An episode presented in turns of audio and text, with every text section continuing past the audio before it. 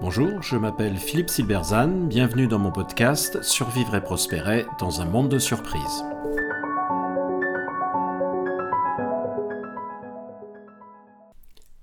Les 7 raisons pour lesquelles vous êtes déjà en train de rater le virage de l'IA. Les raisons pour lesquelles les entreprises ratent les grandes ruptures sont toujours les mêmes et elles sont à l'œuvre avec l'intelligence artificielle. En voici 7, ne vous faites pas avoir. À moins que vous n'ayez vécu sur Mars ces derniers mois, vous n'avez pu ignorer l'énorme écho médiatique autour du développement de l'intelligence artificielle. Ce développement est fulgurant, chaque exploit succédant au précédent, avec des réalisations qui auraient semblé impossibles il n'y a pas si longtemps. Il est vrai que le monde de la technologie a tendance à exagérer l'importance de ses inventions, et certaines ne durent que le temps d'un matin.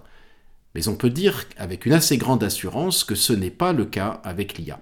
Après des années de bouillonnement, son développement est véritablement entré dans une phase exponentielle. Pourtant, et malgré des résultats souvent impressionnants, beaucoup d'acteurs restent attentistes. Dans mon expérience, il y a sept raisons qui expliquent cet attentisme et qui correspondent chacune à un modèle mental bien ancré. Examinons ces raisons pour montrer en quoi elles sont fallacieuses. Raison numéro 1, l'IA va massivement supprimer des emplois. Derrière cette raison, il y a la vieille crainte que l'automatisation supprime des emplois. Or, ce n'est pas ce qu'on a constaté historiquement.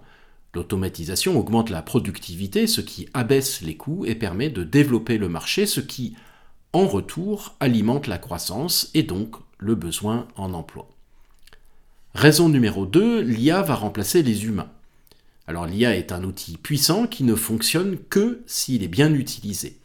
Depuis toujours, l'être humain a utilisé la technologie pour faire mieux certaines choses, gain en productivité, et pour pouvoir faire des choses nouvelles, c'est l'innovation.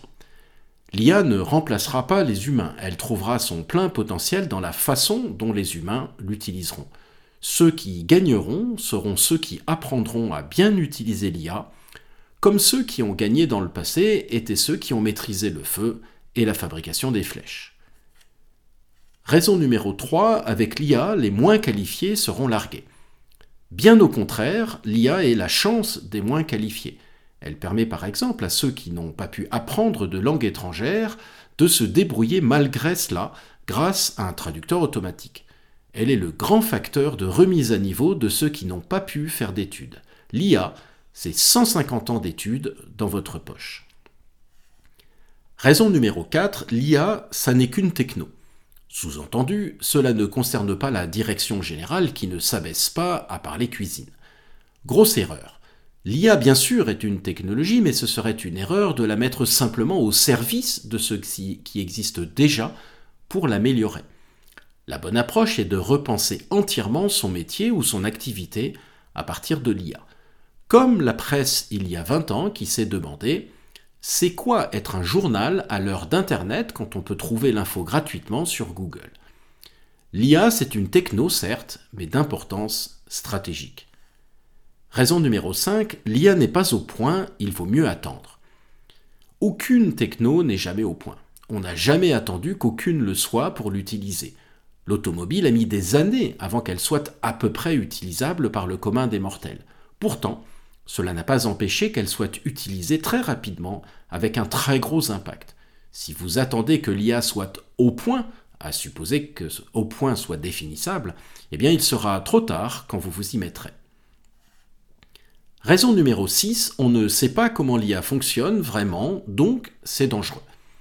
C'est quelque chose qu'on entend beaucoup, notamment des professeurs de morale ou d'éthique, qui supposent qu'on ne peut utiliser quelque chose que si on le comprend parfaitement. Mais c'est faux. La plupart des innovations humaines ont été intuitives, et on a souvent compris comment elles marchaient que bien plus tard.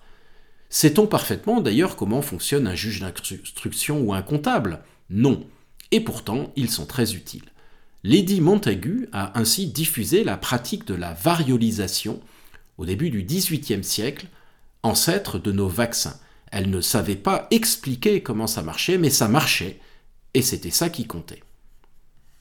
Raison numéro 7, l'IA n'y comprend rien, je vais attendre que les choses s'éclaircissent. Ici, l'erreur est de penser qu'on ne peut comprendre quelque chose que lorsque tout devient clair. Or, pour quelque chose d'aussi complexe que l'IA, qui est un champ d'innovation multiple à lui tout seul, ça ne sera jamais le cas. La seule façon de se faire une idée de ce qu'est l'IA, c'est de pratiquer. Et pratiquer, ça ne veut pas dire poser une question à ChatGPT et raconter le résultat à ses voisins.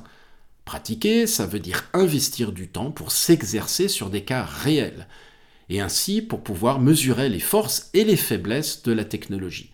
Cela permet aussi de mieux imaginer les possibilités. Comme je le disais récemment à une audience d'experts inquiets du développement de l'IA, il ne s'agit pas d'interrompre toutes vos activités et de vous mettre à plein temps sur l'IA. Il s'agit d'y consacrer un peu de temps, mais de manière systématique. Par exemple, demandez à l'un de vos collaborateurs de devenir le monsieur ou la madame IA avec quelques heures par semaine. Ce temps doit être garanti par la direction générale et mesuré comme un investissement et pas considéré comme un loisir. Il constitue une perte acceptable, c'est-à-dire si cela ne donne rien, eh bien ce n'est pas grave, car ce temps est limité d'entrée de jeu. Mais d'ailleurs, comment cela pourrait-il ne rien donner? Si cela donne quelque chose, eh bien on peut décider d'investir plus. On procède ainsi par petites victoires. On avance, on construit quelque chose, mais en contrôlant le risque et en procédant par petits pas. Alors ne ratez pas le virage de l'IA en tombant dans des pièges vieux comme le monde. Merci de votre attention, vous pouvez retrouver cette chronique et bien d'autres sur mon blog www.philippe-silberzan.com. À bientôt.